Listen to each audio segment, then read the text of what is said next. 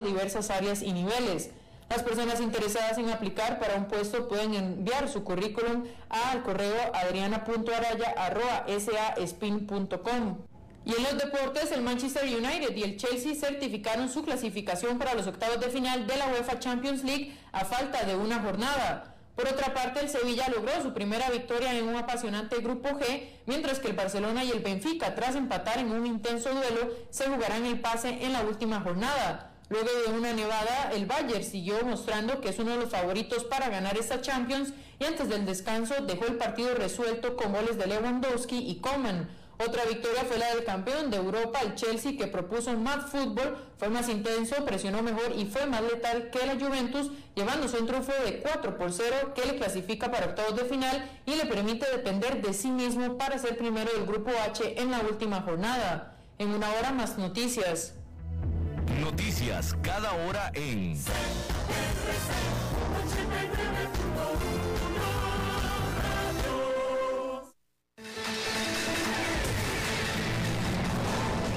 Más noticias en nuestra web, crc891.com. Seguimos en Facebook, Instagram y Twitter como CRC891 Radio y en Telegram como Noticias CRC. Más noticias cada hora.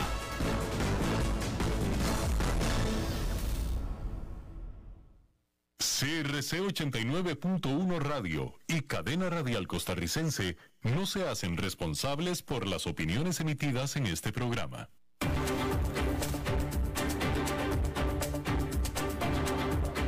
Inicia a las 5 con Alberto Padilla un programa diseñado con el objetivo de llevarte diariamente un tema de actualidad, acompañado siempre de reconocidos editorialistas, de lunes a viernes a las 5 de la tarde por CRC 89.1 Radio, a las 5 con Alberto Padilla. Hola, ¿qué tal? Saludos, bienvenidos a esta emisión de A las 5 con su servidor Alberto Padilla. Muchísimas gracias por estarnos acompañando. Gracias por estar ahí. Le mando cálidos saludos desde la señal y las instalaciones de CRC 89.1 Radio en San José, Costa Rica. Desde donde estamos transmitiendo hasta el punto, en el tiempo y en el espacio en el que usted nos está escuchando, porque estamos saliendo en diferentes vías, por ejemplo en Facebook Live, en la página de este programa, a las 5 con Alberto Padilla. También estamos disponibles en podcasts en las principales plataformas Spotify, Apple Podcast, Google Podcast y otras cinco importantes más. Estamos disponibles también en nuestro canal de YouTube de a las 5 con Alberto Padilla. Aquí en Costa Rica, este programa que sale en vivo en este momento a las 5 de la tarde, se repite todos los días a las 10 de la noche aquí en CRC 89.1 Radio. En esta ocasión, tratando de controlar los incontrolables, al otro lado de los cristales, el señor David Guerrero y la producción general de este programa, desde Bogotá, Colombia, a cargo del señor Mauricio Sandoval. Bien, hay que comenzar diciendo que una medida de inflación de Estados Unidos que la Reserva Federal, que es el Banco Central, sigue muy de cerca, durante octubre registró su mayor salto interanual desde la década de los 90, lo que se suma a la presión sobre el presidente Joe Biden mientras su Casa Blanca se apresura a controlar los crecientes costos.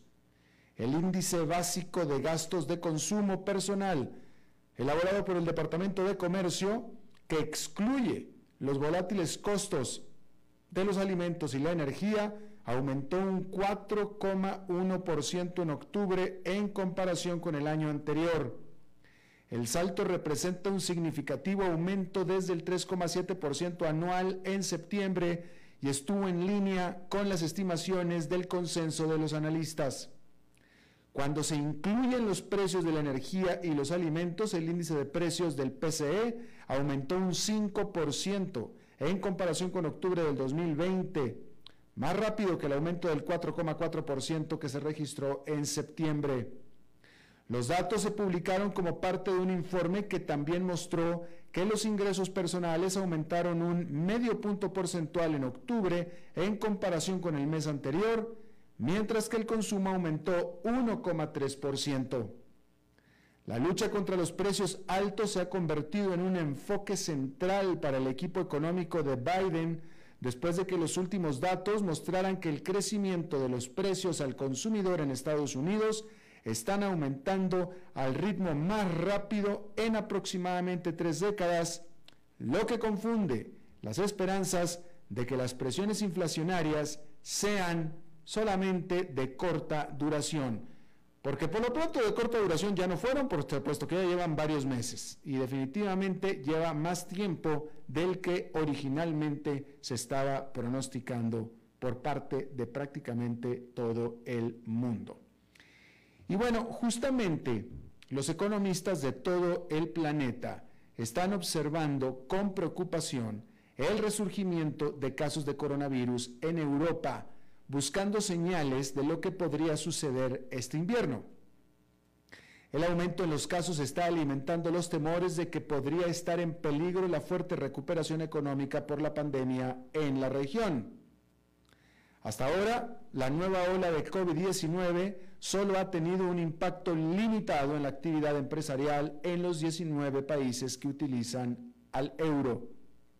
El índice de gerentes de compras del IHS Market este indicador clave de la economía subió durante noviembre, o subió, mejor dicho, en noviembre en curso, luego que en octubre cayó a un mínimo de seis meses, según datos publicados el martes.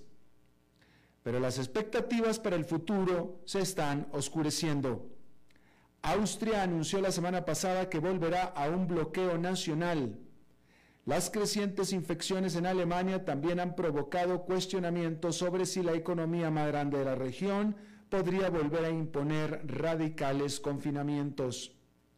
En su reporte, IHS Market acotó que una expansión más fuerte de la actividad empresarial en noviembre desafió las expectativas de desaceleración de los economistas, pero es poco probable que evite que la zona euro sufra crecimiento más lento en el cuarto trimestre, especialmente porque el aumento de casos de virus parece que provocará nuevas perturbaciones en la economía en diciembre. Francia también podría anunciar más reglas de COVID-19 después de que reportó más de 30.000 nuevas infecciones el martes, es un nivel no visto por última vez, eh, que, que fue visto por última vez a principios de agosto. Los funcionarios del gobierno valoraban nuevas medidas el miércoles.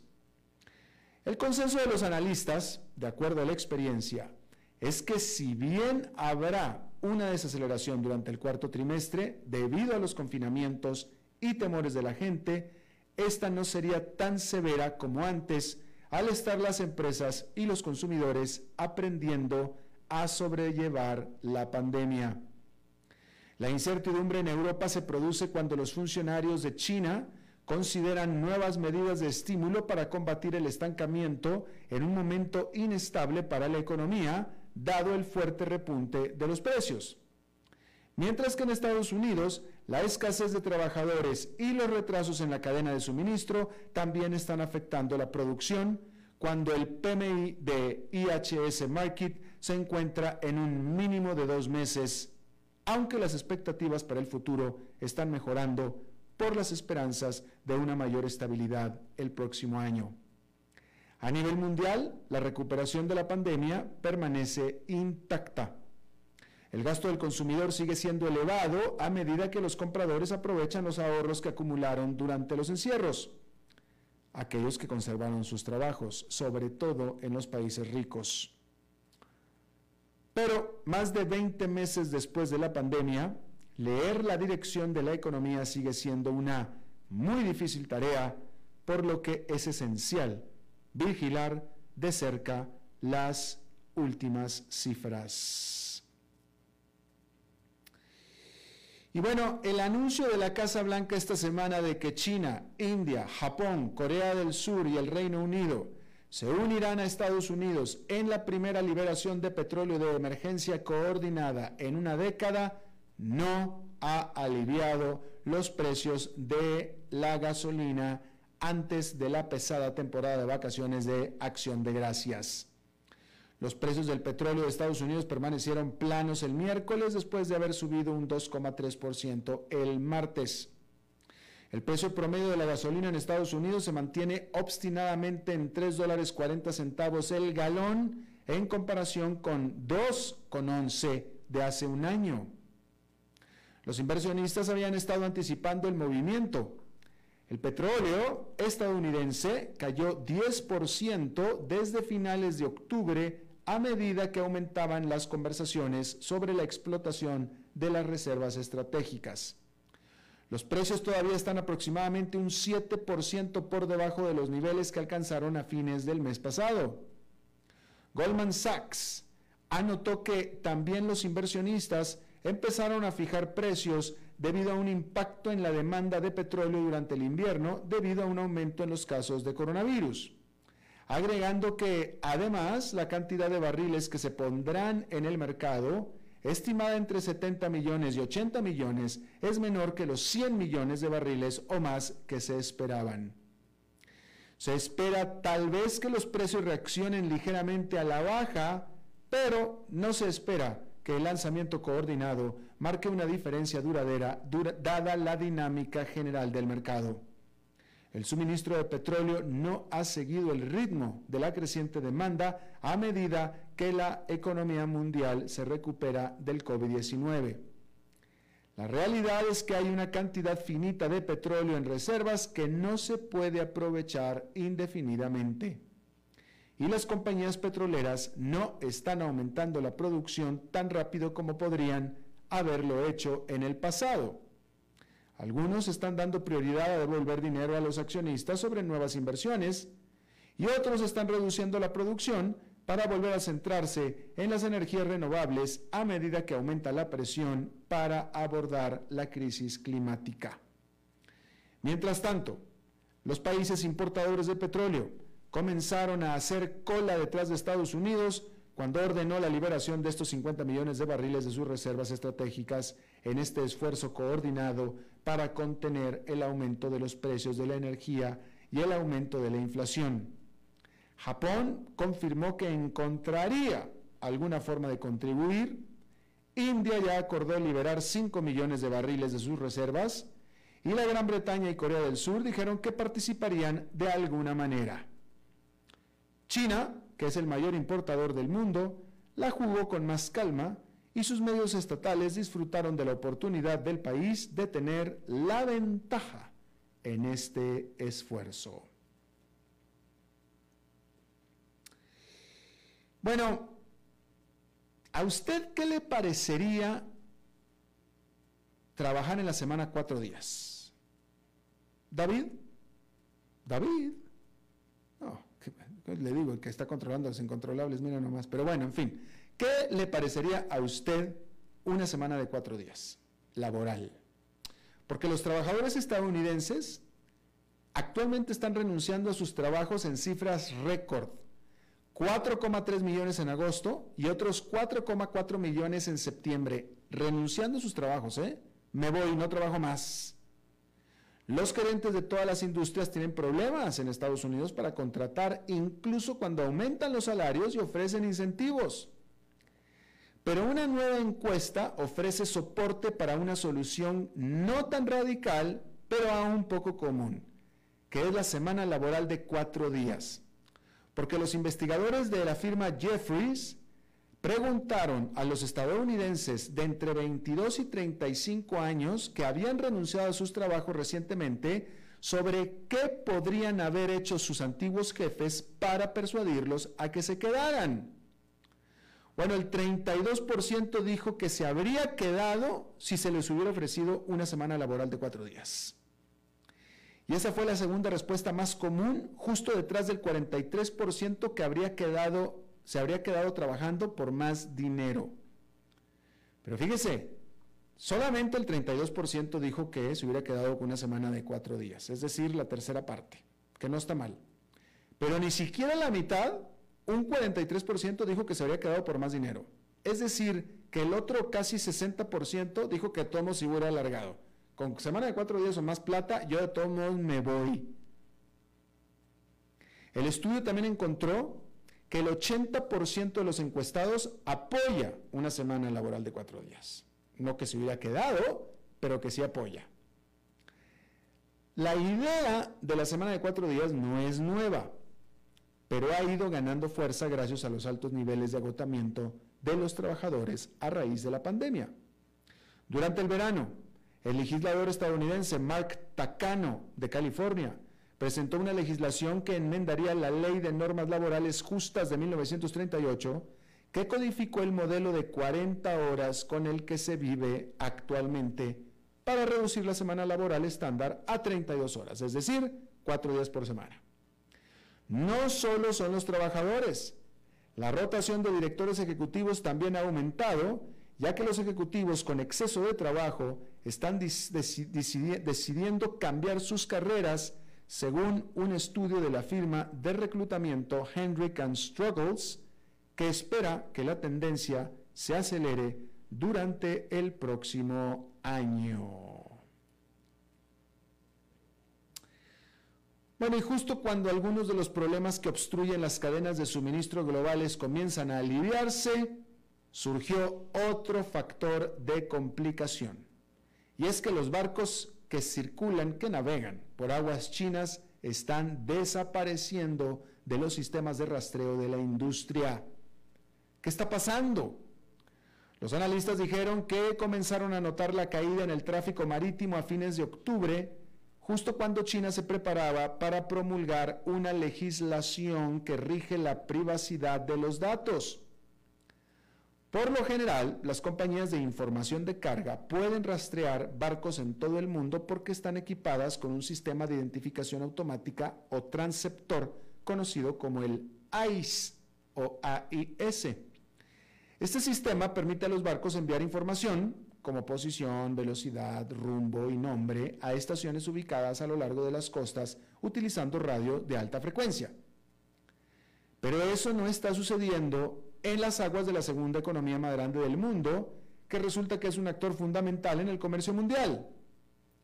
En las últimas tres semanas, la cantidad de buques que envían señales desde el país, es decir, desde China, se ha desplomado en casi un 90%, según datos del proveedor mundial de datos de carga Vessel Value. Los analistas creen que el culpable es esta ley de protección de información personal de China que entró en vigor el primero de noviembre. Esta ley requiere que las empresas que procesan datos reciban la aprobación del gobierno chino antes de que puedan permitir que la información personal salga del suelo chino, en esta regla que refleja el temor de Beijing de que tales datos podrían terminar en manos de gobiernos extranjeros. La ley no menciona los datos de carga pero los proveedores de datos chinos podrían estar reteniendo información simplemente como medida de precaución. ¿Por qué es esto importante? Bueno, porque con la llegada de la Navidad, una pérdida de información de China continental, que es el hogar de seis de los diez puertos de contenedores más activos del mundo, podría crear más problemas para una industria naviera global que ya de por sí está en problemas.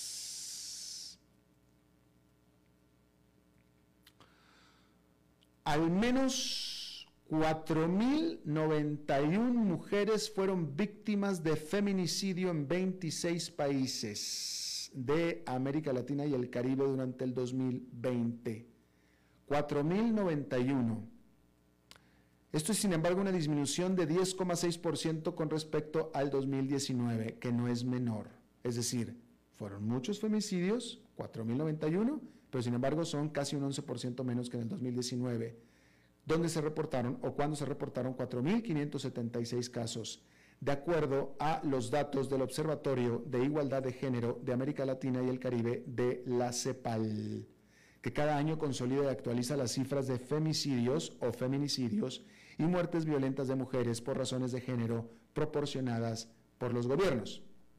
Es importante señalar que el indicador regional es una aproximación porque aún no hay una metodología común para generar estadísticas estandarizadas sobre este delito, explicó la CEPAL. En América Latina, las tasas más elevadas de feminicidio se registran en Honduras, con 4,7 por cada 100.000 mujeres, República Dominicana con 2,4 por cada 100.000 mujeres, Fíjese, el primer lugar es Honduras con 4,7 y el distante segundo República Dominicana con 2,4. El Salvador le sigue de cerca con 2,1 por cada 100.000 mujeres, aunque estos tres países registraron todos una disminución respecto del 2019, al igual que lo registró Bolivia, Brasil, Colombia, Guatemala, Paraguay, Puerto Rico y Uruguay. Honduras pasó de 6,1 feminicidios por cada 100.000 mujeres en el 2019 a 4,7 por cada 100.000 en el 2020, mientras que República Dominicana la tasa bajó de 2,7 a 2,4 y en El Salvador de 3,3 a 2,1. Mientras que Argentina, Chile, México y Nicaragua mantuvieron las mismas tasas de feminicidio que en el 2019, al tiempo que Ecuador Costa Rica y Panamá registraron un aumento en comparación con el año anterior. Y de ellos, Panamá declaró el incremento más significativo según la CEPAL. Ahí lo tiene usted. Bien, en otra información, déjeme, eh, le digo que el presidente de Estados Unidos, Joe Biden, invitó a 110 países entre ellos a Taiwán, pero no a China, a una cumbre virtual sobre la democracia a realizarse en diciembre. Por supuesto que esta invitación de Taiwán va a hacer enojar a Beijing. Justo a principios de este mes, Beijing había advertido a Estados Unidos en contra de reconocer la soberanía de la isla de Taiwán. Esta cumbre es considerada como un intento del presidente Biden de tomar una posición en contra de gobiernos autoritarios. Hay que decir que los tradicionalmente aliados de Estados Unidos, Egipto y Arabia Saudita tampoco fueron invitados a esta cumbre. Apple anunció una demanda en contra del NSO Group, esta firma israelí que es la productora de este famoso programa software espía Pegasus, que ha sido usado por varios gobiernos para meterse literalmente en los teléfonos celulares, en la intimidad y en las comunicaciones privadas de, bueno, lo compraron según ellos para decir que se iban a meter en la privacidad y comunicaciones privadas de narcotraficantes y criminales. Pero al final los gobiernos terminaron usándolos para meterse en la vida privada y comunicaciones privadas de activistas, políticos y periodistas. En todo el mundo, ¿eh? Apple esta firma estadounidense acusó a la NSO de explotar a sus usuarios y va a buscar una orden judicial para impedir que NSO pueda usar nunca más ningún, ni meterse ni con ningún software de Apple, ni con ningún, ningún servicio de Apple, ni con ningún aparato de Apple. ¿Tendrá éxito en esto? Ya veremos. Bueno, y por cierto que Samsung anunció sus planes de construir una planta productora de microprocesadores en Estados Unidos. ¿Pero usted sabe cuál es la inversión de esta planta? Si fuera una planta de mil millones de dólares, ya fuera una tremendísima planta. Si fuera una planta de 1.700 millones de dólares, fuera todavía una grandísima planta. Bueno, es una planta de 17 mil millones de dólares que planea construir en los alrededores de la ciudad de Austin, capital de Texas, en medio de esta crisis de eh, las cadenas de suministro global también causadas por la falta de semiconductores. Eh, Samsung, como usted sabe, es este conglomerado gigantesco de Corea del Sur y será por mucho su inversión más grande en Estados Unidos. La Casa Blanca en Washington dio la bienvenida a esta noticia, afirmando que protegerá nuestras cadenas de suministro, revitalizará nuestra base manufacturera y creará muy buenos trabajos en este golazo que se metió Texas al hacerse de esta planta. Ahí lo tiene usted. bueno, eh, ahora que el dictador Daniel Ortega decidió, dictó quedarse más tiempo todavía al frente de la presidencia de Nicaragua. Quienes lo defienden, ahora incluido Ignacio Lula da Silva, quien fuera presidente de Brasil, demócrata él, sin embargo gustoso de apoyar a autoritarios como Hugo Chávez y que quiere volver a ser presidente de Brasil, también entró a este juego estúpido de comparar a Daniel Ortega con Angela Merkel o bien a Nicaragua con Alemania. Y lo dijo Lula da Silva como lo dicen las demás ovejas que siguen al pastor Daniel Ortega, diciendo, si Angela Merkel se quedó 13 años, ¿por qué al frente de Alemania? ¿Por qué Daniel Ortega no lo puede hacer en, Nicaragua?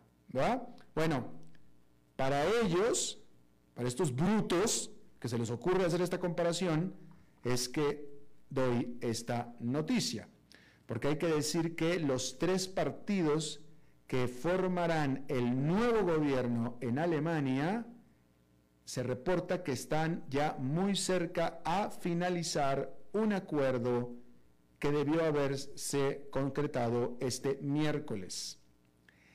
Con esto, el líder de los socialdemócratas, Olaf Scholz, muy probable sea quien se convierta en el nuevo canciller de Alemania. Estas negociaciones de esta coalición, sí, estoy hablando de Alemania, y las diferencias con Nicaragua son implícitas y obvias, ¿sí? Estas conversaciones de esta coalición de partidos que comenzaron el 21 de octubre, después de las elecciones, habían estado pues eh, alargándose por desacuerdos que había sobre política económica y también climática. Cualquier acuerdo tendrá que ser votado por conferencias que se van a hacer en los partidos, ¿sí? En grupo, conferencias, y eh, por los partidos de los socialdemócratas y los demócratas libres, y también por los miembros del partido en el caso de los verdes. Lo que estoy describiendo aquí es una democracia parlamentaria. ¿Sí? En Alemania, Angela Merkel se pudo quedar porque el Parlamento, el cual estuvo cambiando de miembros constantemente, decidía mantener como jefa del gobierno a Angela Merkel. Pero Angela Merkel estaba supeditada a lo que decía el Parlamento. Daniel Ortega no está supeditado absolutamente a nadie. Tal vez a su esposa, quizá.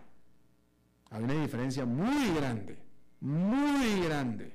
Ignacio Lula da Silva. Por cierto, también hay que decir que Suecia eligió a Magdalena Andersson como su primera primer ministro mujer. Ella fue, eh, eh, eh, ella fue ministra de Finanzas y también líder de los sociales demócratas, del Partido Socialdemócrata, y tomará el poder una vez que el nuevo gobierno se forme, lo cual se espera que sea el viernes y que reemplace a Stefan Löfven, quien en junio había sido el primer primer ministro en perder un voto de no confianza. ¿Sí? La señora Anderson, eh, pues eh, apenas pudo lograr el apoyo también del Parlamento. Por un voto nada más, ¿eh? solamente por un voto. pero de nuevo, también en Suecia, el Parlamento es quien vota por el primer ministro. Es una situación totalmente diferente a la de Nicaragua, que no tiene absolutamente nada que ver con la de Nicaragua. Así es que que no lo cuenten a usted si vienen y le salen como Lula da Silva, que se dice que es demócrata, en estas comparaciones entre Nicaragua y Alemania, por Dios. Mire, es muy sencillo, esto es muy sencillo. Ningún régimen o gobierno que dependa en su poder de una sola persona puede llamarse democrático. O sea, simplemente. Si una persona es la poderosa, entonces no es democracia ahí, aunque esa persona se vaya en el periodo por el que lo eligieron. En ese momento, eso no es una democracia, y mucho menos, no, es una democracia perfecta, definitivamente. Si todo depende de una persona, no es una democracia. ¿Sí? Miren Estados Unidos cómo el Congreso se trae el presidente. Siempre, no nada más hablo de Joe Biden, de todos los presidentes. ¿Sí? El presidente de Estados Unidos es muy poderoso fuera de Estados Unidos, pero dentro de Estados Unidos se friega con el Congreso. El Congreso es mucho más poderoso. Y el Poder Judicial tiene el poder de perseguir al presidente en caso de que haga algo ilegal. ¿A poco eso sucede en Nicaragua? Por supuesto que no, pero ni cerca, ni cerca. Así es que que Lula da Silva haya dicho lo que dijo eh, es mucho más que un despropósito, viniendo de alguien que fue presidente y mucho más de alguien que fue presidente en un país democrático como Brasil. Vamos a hacer una pausa y regresamos con nuestra entrevista de hoy. A las 5 con Alberto Padilla por CRC 89.1 Radio. Compartamos otra vez la alegría de jugar juntos, porque el gordo navideño se juega este 19 de diciembre. Compre sus fracciones por 2.000 colones y el entero por 80.000 colones. El premio mayor es de 6.400 millones de colones en cuatro emisiones. Además participe de promociones activando sus fracciones en nuestra app JPS a su alcance. Junta de Protección Social, para hacer el bien.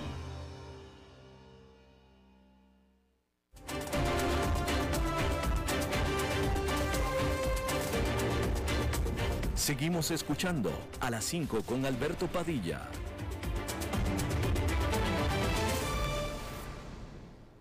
Bueno, muchísimas gracias por estar con nosotros. Déjeme, le comento que eh, a ver, hay varias cosas que decir. Em, a ver, primero que nada, que Argentina aprobó hoy la que aprobó hoy tener una embajada, una nueva embajada, ¿ok? ¿En qué país? Bueno, pues resulta que no es en un país, es en el metaverso. Argentina tendrá una embajada en el metaverso. Eso fue lo que se aprobó hoy.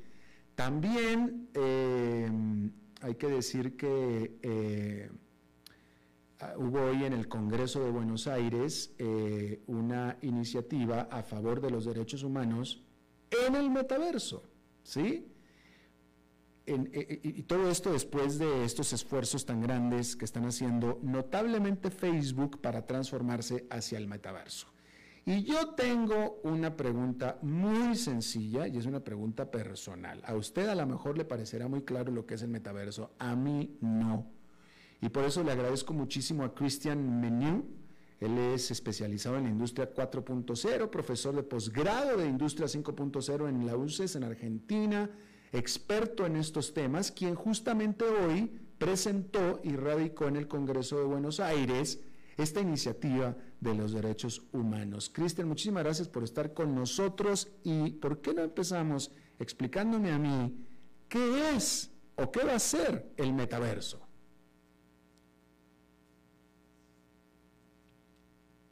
¿Me escuchó? ¿Está hablando él? ¿No me escuchó? El micrófono, Cristian, a ver, checas que tu micrófono no está en mute. Hola, Cristian, ¿ya me escuchas? No, no, tenemos un problema. Él sí me está escuchando a mí, ¿verdad? Pero nosotros a él no. Eh, ¿Qué hacemos, David? ¿Será que tiene el micrófono en mute o tenemos otro problema? ¿Volvemos a conectar o qué? Vamos a, bueno, ok, bueno, ok. Entonces, vamos a hablar del metaverso. Vamos a ver si David puede eh, eh, solucionar este problema. ¿Vamos a un corte mejor, David? Ok, bueno, vamos a un corte y regresamos. A las 5 con Alberto Padilla, por CRC 89.1 Radio. Compartamos otra vez la alegría de jugar juntos, porque el gordo navideño se juega este 19 de diciembre. Compre sus fracciones por 2.000 colones y el entero por 80.000 colones. El premio mayor es de 6.400 millones de colones en cuatro emisiones. Además participe de promociones activando sus fracciones en nuestra app JPS a su alcance. Junta de Protección Social, para hacer el bien. El valor en la ética incluye no tener miedo de lo que se dice y a quién se le dice, sin importar las consecuencias o represalias que puedan sobrevenir. Entre los valores éticos más relevantes se pueden mencionar justicia, libertad, respeto, responsabilidad, integridad, lealtad, honestidad y equidad. Los valores éticos se adquieren durante el desarrollo individual de cada ser humano en el entorno familiar, social, escolar e inclusive a través de los medios de comunicación. Solo si lo público y lo privado caminamos en positivo y con valores, Costa Rica saldrá adelante. Un mensaje de la Cámara Nacional de Radiodifusión, Canara. Desde los verdes bosques de nuestra montaña nos llega agua Cerros de la Riva, agua fresca de manantial que te permitirá vivir en equilibrio, proteger tu salud y la de tu familia, libre de sustancias químicas, envasada sin alterar su naturaleza a 2.000 metros de altura. Agua Cerros de la Riva, naturalmente neutral. Búscanos como cerrosdelarriba.gmail.com Llámanos al 8374 3229. Cerros de la Riva, Live Spring Water.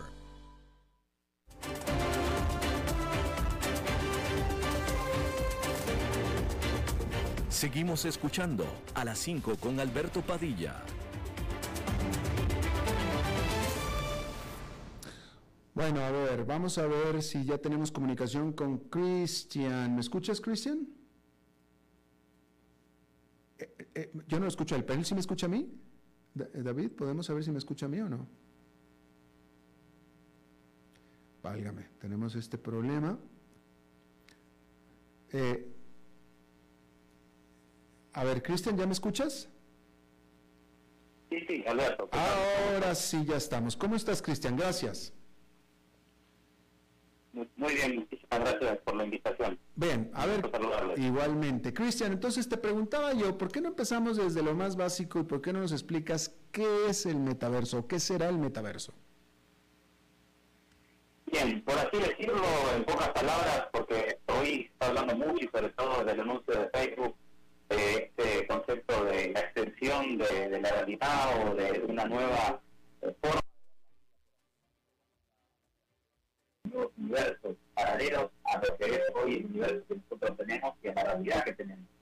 Eh, hoy se podría decir que el metaverso es como la extensión de lo que va a ser la realidad física, ¿no? En realidad virtual, ¿no? Donde vamos a poder experimentar en tercera dimensión, eh, eh, sentir, tocar, trabajar, vivir, inclusive elegir en un mundo donde queremos estar, en esta realidad o en realidades que van a ser virtuales, ¿no? Con todo lo que eso implica. Lo que ofrece justamente Mark Zuckerberg es algo que se viene hablando en los 90 con la aparición justamente de los, videojuegos de realidad virtual, pero que ahora estamos hablando ya no la posibilidad de jugar, sino de eh, desdoblar el cuerpo físico, donde el cuerpo ya no sea una necesidad, simplemente estamos conciencias conectadas a superordenadores de alta Cristian, ¿me escuchas? A ver, me está pidiendo aquí el operador que si por favor te puedes quitar los audífonos y hablar directamente al teléfono, porque tenemos problemas con audio. A ver, si ahora sí ya. ¿Aló? ¿Ahora sí? Ahora sí, mucho mejor, Cristian, mucho mejor. Este, ahora sí, ahora sí, perdón. Eh, está bien. Eh, a ver, entonces, a ver, eh, a ver, comprendia otra vez lo que estabas diciendo, pero no, no se estaba escuchando bien. Bien, no, decía que lo que anunció Max Zuckerberg eh, recientemente se podría decir que es el anuncio de lo que es el renacimiento del ser humano y de lo que se podría denominar la web 3.0. Para ponerlo en términos prácticos, lo que podríamos decir es, esto que vamos a vivir no solamente es una oportunidad comercial, sino la posibilidad de optar en qué realidad vivir, porque esto va a ser una extensión de la realidad. Vamos a extender los límites de la imaginación, los límites corporales, vamos a realmente a transformar absolutamente todo. De hecho, se dice que todo esto va a generar que en el 2040 la economía del metaverso sea más importante que la economía física. Ahora, para ponerlo en contexto más práctico, el metaverso comienza en el año 92, el, el, concepto, la palabra metaverso, con una, eh, digamos, obra de ciencia ficción, Snow Crash, que lo que dice es que es eh, vivir una vida en una realidad virtual, por así decirlo, ¿no? En tercera dimensión, donde vamos a poder trabajar, vivir, experimentar y prácticamente poder optar en algún momento en qué realidad vivir. Ahora, los desafíos que trae consigo todo esto es lo que no se está hablando. Sí se está hablando de las posibilidades comerciales, que es lo que está haciendo Facebook, pero Facebook no, no es el, el, ideólogo de todo esto. Esto se viene hablando ya de los, de los 90 con Jason Lanier, que fue el, el, padre de la, de la realidad virtual y fue de alguna manera también el que comenzó a decir, cuidado señores, que todo lo que es la realidad virtual es cien mil veces más adictiva de lo que es el, digamos, el uso del celular. En ese sentido, se nos está vendiendo que el metaverso va a ser la extensión de nuestro trabajo, de nuestra vida, de la posibilidad de conectarnos en diferentes partes del mundo, mezclando lo que es la realidad física, digital y biológica.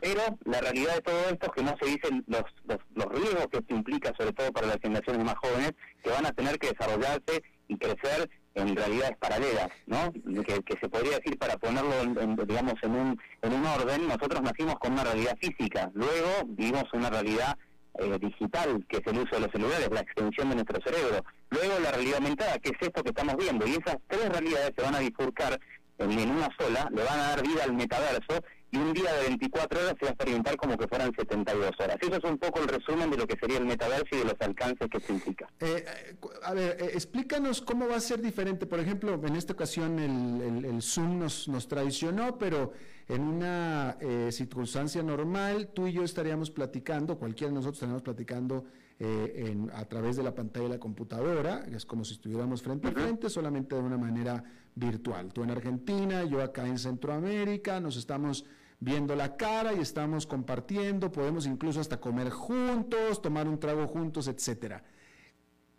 ¿Qué, será de diferente el metaverso a esto? Bien, lo que va a permitir, entre otras cosas, es que, por ejemplo, yo pueda teletransportarme ahí hasta donde tú estás y que se me represente en un avatar, que pueda darte la mano y que pueda sentir a ese avatar y que yo sienta que estoy dándote la mano. Eso es una instancia. La otra instancia es que tú hagas el programa directamente en el metaverso, ¿no? Y que todo sea en realidad virtual, ¿no? Y donde uno entre y sienta que está en el lugar físico, como que fuera la realidad física, pero en realidad es una creación virtual, ¿no? O sea que vamos a poder recrear absolutamente todo. Simplemente con sacar una, una foto en 360 eso se va, digamos, a, modelar en 360 con, con todo lo que va a significar todos los píxeles que va a sacar de un determinado lugar, 200 metros a la redonda aproximadamente, y eso lo vamos a poder replicar en un mundo virtual, donde vamos a poder invitar a que la gente participe en escenarios que son netamente virtuales y que la gente no sienta la diferencia entre lo, entre lo real y lo que no es real. Y luego lo vamos a ver en la calle, inclusive, con esta cuestión de que vamos a ir en, posibilidad de decir la realidad va a estar aumentada, porque vamos a ver un anuncio y ese anuncio eh, va a estar aumentado porque va a salir una mano virtual que va a decir entre aquí o un avatar eh, diciendo entre a este lugar, ¿no? O vamos a ver, por ejemplo, la descripción de un producto cuando miremos con las gafas, o sea, lo, que recientemente se, eh, se vio en una película que salió en Netflix es exactamente lo mismo que se podría decir con esto. No, perdón, en Walt Disney salió una película recientemente que es exactamente esto, donde la persona se pone las gafas y entra a una realidad aumentada que se mezcla con la realidad física y que dentro de esas dos realidades la persona tiene que vivir, desarrollarse y crecer, ¿no? Y sobre todo eh, con todo lo que eso implica para los estados, ¿no? Que la función de los estados, ¿cuál era su principal función? Bueno, regular los impuestos, generar trabajo y generar todo lo que está relacionado a las pensiones. Ahora, si vamos a, trabajar en metaversos que van a estar fuera de nuestros países, vamos a empezar de alguna manera ya no necesidad de pagar tributos en nuestros países, o sea, se va a poder ver la capacidad de, de generar eh, jubilaciones, porque no va a haber quien pague impuestos, y después la gente va a estar todo el tiempo conectada y cada vez más en los metaversos, y la realidad física se va a perder un poco el sentido de esa realidad, con todo lo que eso implica, sobre todo en los riesgos en, en los más chicos, ¿no? Claro, eh, pero ahora todo esto será a través de las gafas que hoy ya se usan de realidad virtual. Ese, ese va a ser el, el, aparato a usar. Exacto, exacto. O sea, y en principio son las gafas, ¿no? Eh, que se podría decir los HoloLens que, adquirió eh, Facebook, ¿no? Pero después va a ser un pituto en, digamos, en la frente que se va a poner, ¿no? Donde yo directamente, como un, como un video que se dio de Black Mirror, ¿no? Un capítulo donde yo me conecto con un pituto en la, en la 100 y directamente mi cuerpo siente en absoluto, o sea, no voy a necesitar ponerme un traje. Hoy para poder sentir una inmersión total, necesitaría de, digamos, de las gafas, necesitaría de un traje con sensores para poder sentir que mi inmersión sea total. Pero simplemente con usar las gafas se siente ya bastante la inmersión de, la persona dentro de ese mundo virtual, ¿no? Entonces, eso hace que de alguna manera eh, los que hoy no tienen muy claro cuál es su identidad, o, hoy no tienen muy claro sus valores personales, o hoy no tienen muy claro qué hacer con su vida, cuando se les ofrezca la posibilidad de ser lo que quieran ser, de hacer lo que quieran hacer en mundos virtuales, que puedan sentir, experimentar y desarrollarse en esos mundos virtuales, va a correr el riesgo de perder la identidad de, la persona en la realidad física, ¿no? Va a haber como, como una cuestión de, falta de propósito de continuar en esta vida real, ¿no? Con lo que implica la vejez, con lo que implica trabajar, con lo que implica todo lo que ya sabemos que es tedioso, ¿no? El, el, el, aceitarse a las mañanas, eh, el tener que, digamos, hacer ejercicio para mantenerse bien, porque en el metaverso no vamos a necesitar hacer ejercicio, vamos a poder elegir el cuerpo que querramos, inclusive si no queremos ser humanos vamos a poder ser dinosaurios, robots, vamos a poder quién, quién querramos ser. Pero cuando volvamos a la realidad, nos vamos a encontrar con cosas que en el metaverso obviamente nos está ofreciendo algo totalmente diferente. Qué interesante y bueno, me, hace reflexionar. Tú hablas de alguien que no esté muy seguro de sus valores, muy seguro de quién es, pero incluso hasta quien sí lo esté eh, eh, va, va, va, a cambiar su, su, su vaya, va, a tener grandes retos, vamos a decirlo de esa manera, ¿no? Así es. Sí, y hay una cosa que, que hoy se está viendo porque mucha gente está diciendo, bueno, ¿qué es el metaverso? Eh, ¿Cuáles son los alcances económicos? Se habla de que se va a poder, por ejemplo, comprar productos en el metaverso con esto de los NFT. Los NFT significan non-fungible token, significa que yo puedo comprar un producto en el mundo virtual y ese producto significa hacer no, no fungible, que es lo que significa un token no fungible, ¿qué significa? Significa que yo compro un producto digital que no existe, y que no va a haber, eh, digamos, que no existe para otra persona, que lo estoy comprando, yo soy el dueño de ese producto digital, ¿sí? Y, no va a haber uno segundo igual, y yo voy a poder ser dueño de esa propiedad o, de, ese, de ese bien digital, ¿sí? Y lo voy a poder revender si quiero, una vez que lo compro, lo puedo vender a otra persona para que lo use. O sea, voy a crear una industria digital, o sea, no la voy a poder sentir en la realidad, pero voy a poder decir que soy dueño de un departamento en la virtualidad. Claro, vamos a poder ser millonarios en el metaverso. Exacto, o sea, y no va a haber otro dueño de esa casa, o sea, yo voy a ser el dueño de ese token no fungible, ¿sí? Que, o sea, significa que no va a haber una, casa idéntica a la mía, va a haber otras casas, pero mi casa va a ser mi casa. Eh. La camiseta que yo compre con determinada franja va a ser mía. Ahora, si yo quiero venderla a otra persona, la voy a poder vender. O sea, que se abre una cuestión y una oportunidad increíble de negocios que muchos vaticinan que de aquí a los próximos tres años, de aquí al 2024, la economía en metaverso va a generar ingresos de 800 millones de dólares con todo lo que implica. Y, la posibilidad que hoy en América Latina estamos hablando de la falta de trabajo, desde México hasta la Argentina, por ejemplo, nosotros solamente tenemos una, una cantidad de gente que tiene título en tecnología, que decimos y hablamos tanto del industria 4.0 que necesitamos esos expertos justamente, ¿no? Y, no, llegamos a más de un millón de especialistas en toda la región, 0,15% de la población tiene un título en tecnología y 100 graduados por año. Lo que tiene es que el metaverso, de aquí al 2040, va a ofrecer la posibilidad de 8 billones de puestos de trabajo. O sea, pues estamos hablando de la extensión de la humanidad y de la posibilidad de crear galaxias enteras, o sea, planetas que sean de una persona, ¿no? Y la posibilidad inclusive de viajar al espacio sin necesidad de viajar, porque inclusive desde el año próximo va a haber 4G en la Luna, y eso va a implicar que nosotros podamos viajar a la Luna sin necesidad de viajar y sentir todo lo que va a recrearse en, el ambiente que va a ser lunense, porque va a haber una réplica de la Luna en el mundo virtual, con lo que va a significar ya contar con 4G el año próximo en la Luna. Bueno, me parece que lo tienes bastante claro. Estamos en el, eh, estamos en el 2021. ¿Cuándo crees tú que vamos a poder, que el metaverso ya va a ser algo como común entre nosotros? ¿En qué año? Bueno, comenzará a verse ya con bastante fuerza en el 2000, finales del 2024-2025 y ya en la próxima década decimos que estamos entrando en la película Player Number One, que se deben acordar la película de Spielberg, donde prácticamente el escenario se podría decir que es un poco eh, preocupante porque la realidad no era no era buena en ese caso, ¿no? Yo me tenía que conectar para escaparme de la realidad. Entonces e-, este metaverso o estos metaversos, porque no hay un solo... Va. Ahora...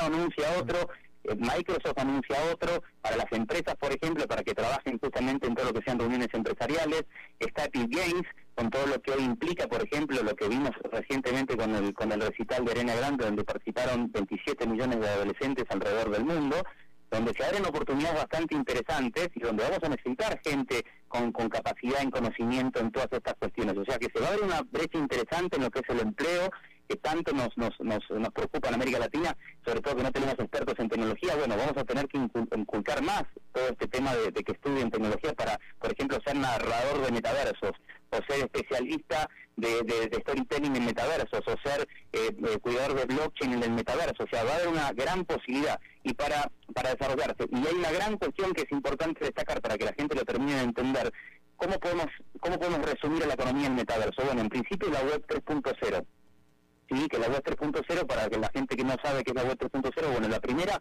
era simplemente pasar información en el ordenador. La segunda fue la aparición de las redes sociales y todo lo que es la economía de, las plataformas.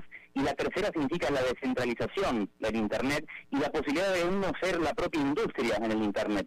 O sea, uno mismo crear industria, uno mismo crear los, los tokens no fungibles dentro de un metaverso que puedo yo mismo crear un metaverso. ¿sí? Entonces ahí utilizo mucho mi imaginación, mi creatividad y todo el empoderamiento humano. La cuestión es que necesito sí o sí saber cuáles son los límites que esto va, digamos, eh, va a acarrear, ¿no? En el caso de que me meta en este mundo virtual, y después cuáles son los alcances a nivel comercial, que son infinitos. Claro. Ahora, déjame te pregunto una cosa. Eh, eh, Mark Zuckerberg está muy metido en esto, está muy invertido en el metaverso. Tendría que ser, te pregunto, tendría que ser porque debe ser el perfecto caldo de cultivo, el nido, el centro de todos los datos personales de nosotros, de lo cual ha prosperado Facebook y Zuckerberg todo este tiempo. ¿No es cierto? Así, sí, y bueno, y hay una realidad. La imagen de Facebook en los últimos años, sobre todo con lo que ha pasado con Cambridge Analytica, eh, ha sido bastante preocupante. La realidad que puntualmente uno tiene que considerar a la hora de meterse en el metaverso, por ejemplo, de Facebook, es que hoy hay una realidad para que para que la gente lo entienda. Desde el 2012 nosotros vimos cómo el Machine Learning hizo una explosión de, lo que es la inteligencia artificial e hizo que nosotros hoy estemos pensando si la inteligencia artificial va a generar conciencia o no, ¿verdad? Muchos dicen que no, otros dicen que sí. La cuestión es que el Machine Learning está aprendiendo a una velocidad que duplica la ley de Moore. O sea, la ley de Moore era cada dos años, ¿no? Esta cuestión de los transistores. O sea, ahora la ley de One, que es la ley que justamente habla de los, de los procesamientos en los gráficos, que genera justamente la inteligencia artificial, que hace que al año se duplique todo lo que es, por ejemplo, un juego de realidad virtual, ¿no? Lo que puede ser el Fortnite, por ejemplo. Y eso es un ejemplo del potencial que tiene la inteligencia artificial, que hoy decimos sí, es una inteligencia artificial angosta, que se especifica en algo concreto, pero estamos ya entrando en lo que es la segunda fase de la inteligencia artificial, que es la inteligencia artificial general. Y en inteligencia artificial general, ahí vemos que se va a mezclar justamente con el metaverso, porque la inteligencia artificial general, una de las funciones que tiene, justamente ese reconocimiento de voz, ese reconocimiento de cara, es la posibilidad inclusive de leer patrones cerebrales, y hoy sabemos que con la optogenia es, es, una, es una metodología que se puede a través de un láser cambiar pensamientos o modificar distintas cuestiones del cerebro. Esto lo menciona mucho Rafael Yuste, el español, que es el gran impulsor de los derechos eh, del cerebro. Bueno, y fíjense esto, si yo voy a poder dejarle mi, identidad o, dejarle de alguna manera mi ser a un metaverso, porque me, meto en el metaverso, una inteligencia artificial va a estar controlando desde mi pulsación cardíaca, va a estar viendo si estoy feliz, si estoy triste, y me va a estar controlando a través de mi biorritmo. Eso es lo, lo, preocupante en este caso. O sea, no estamos hablando simplemente que yo me meto y, no va a haber ninguna inteligencia artificial que me va a estar controlando. Hoy la inteligencia artificial que utiliza cualquier plataforma, por ejemplo, 250 likes aproximadamente, sacan la personalidad de cualquier persona en Facebook. ¿sí? La cuestión es que esto lo decía mucho yo al Harari. Voy a llegar a un punto donde no voy a tener privacidad mental, donde voy a pasar por una vitrina y si, por ejemplo, la persona fuera homosexual y no quiere reconocerlo ante los demás, en la vitrina le va a mostrar una, una, en vez de una mujer siendo un hombre, ¿no? en vez de mostrarle una mujer le va a mostrar un hombre. Entonces los que estén alrededor van a decir, ah, si la publicidad está mostrándote a un hombre que te está mostrando la Coca-Cola, significa que tú eres homosexual. Entonces, esto entra en los límites de lo que hace, por ejemplo, la libertad mental y en los límites que hacen a la personalidad de cualquier individuo que quiere tener cierta autonomía y que hoy con las redes sociales le hemos delegado, sobre todo desde la aparición de los celulares, parte de lo que es la, digamos, la parte cerebral de, de, las personas. O sea, comenzamos cediendo la memoria, luego la geolocalización, Luego comenzamos a, todo lo que estaba relacionado a las conversaciones, empezamos a deteriorar el vocabulario. Cada vez hablamos menos y si hablamos menos estamos deteriorando gran parte del cerebro que nos hace justamente desarrollar pensamientos a largo plazo. Sí, porque necesitamos esos pensamientos a corto plazo que se, se, se, trabajan o se, o se generan a través del vocabulario. Si hablamos cada vez menos y pronunciamos cada vez menos palabras, si utilizamos emoticones, nos estamos volviendo seres que además de tener el pensamiento radicalizado por todo lo que es la, metodología de las redes sociales que, hacen que te, genere como un opio, no todo el tiempo estás consumiendo lo que te gusta y te retroalimenta de lo que te gusta, te radicaliza el pensamiento, te limita la capacidad de, reflexionar y ahora te están diciendo que te vas a meter a un mundo virtual con todo lo que eso implica. O sea que sin ninguna duda, si esto no se regula antes de que la gente empiece a meterse en el mundo virtual, la gran posibilidad de pensar en un escenario donde haya suicidios masivos es una gran posibilidad. Como así también que sí, es verdad, lo que es también en la cuestión del metaverso va a ayudar a las personas con depresión, va a ayudar a las personas que están tristes o que tienen fobias, pero ¿qué hablamos de las personas que no tienen idea de lo que significa la adicción? Y Jason Lanier, el creador justamente de la realidad virtual, dice todo lo que es la realidad virtual y la realidad aumentada es 100.000 veces más adictiva que el uso del celular. O sea que esa es la cuestión que cada uno tiene que preguntarse y prepararse desde lo personal. Déjame te pregunto algo rapidísimo porque de hecho ya estamos sobre tiempos.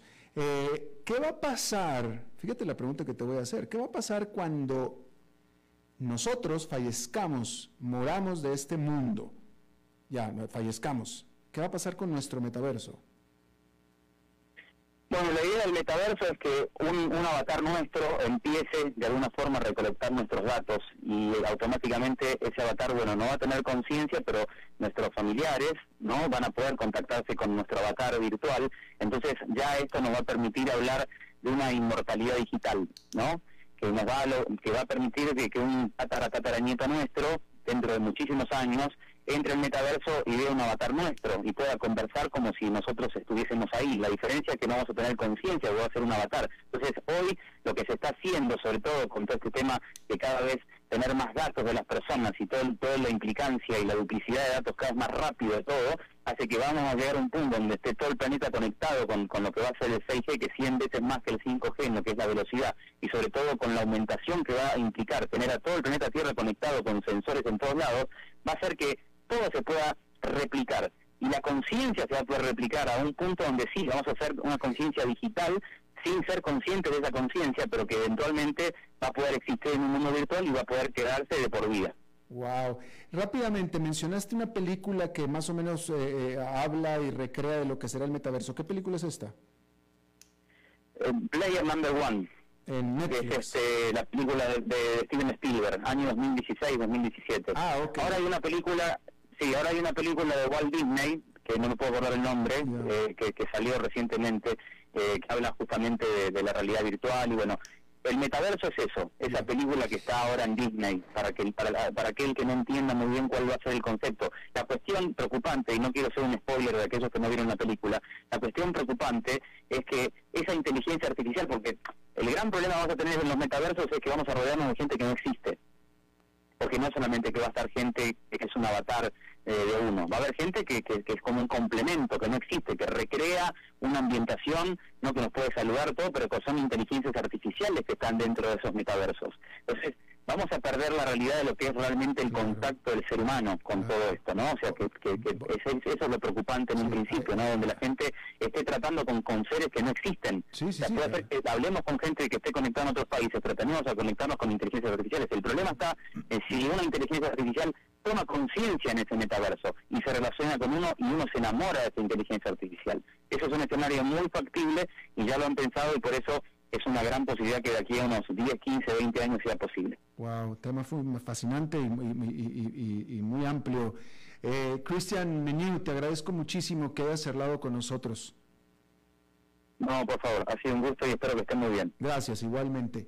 Bueno, eso es todo lo que tenemos por esta emisión de A las 5 con su servidor Alberto Padilla. Muchísimas gracias por habernos acompañado. Espero que termine su día en buena nota, en buen tono. Y nosotros nos reencontramos en 23, en 23 horas. Que la pase muy bien.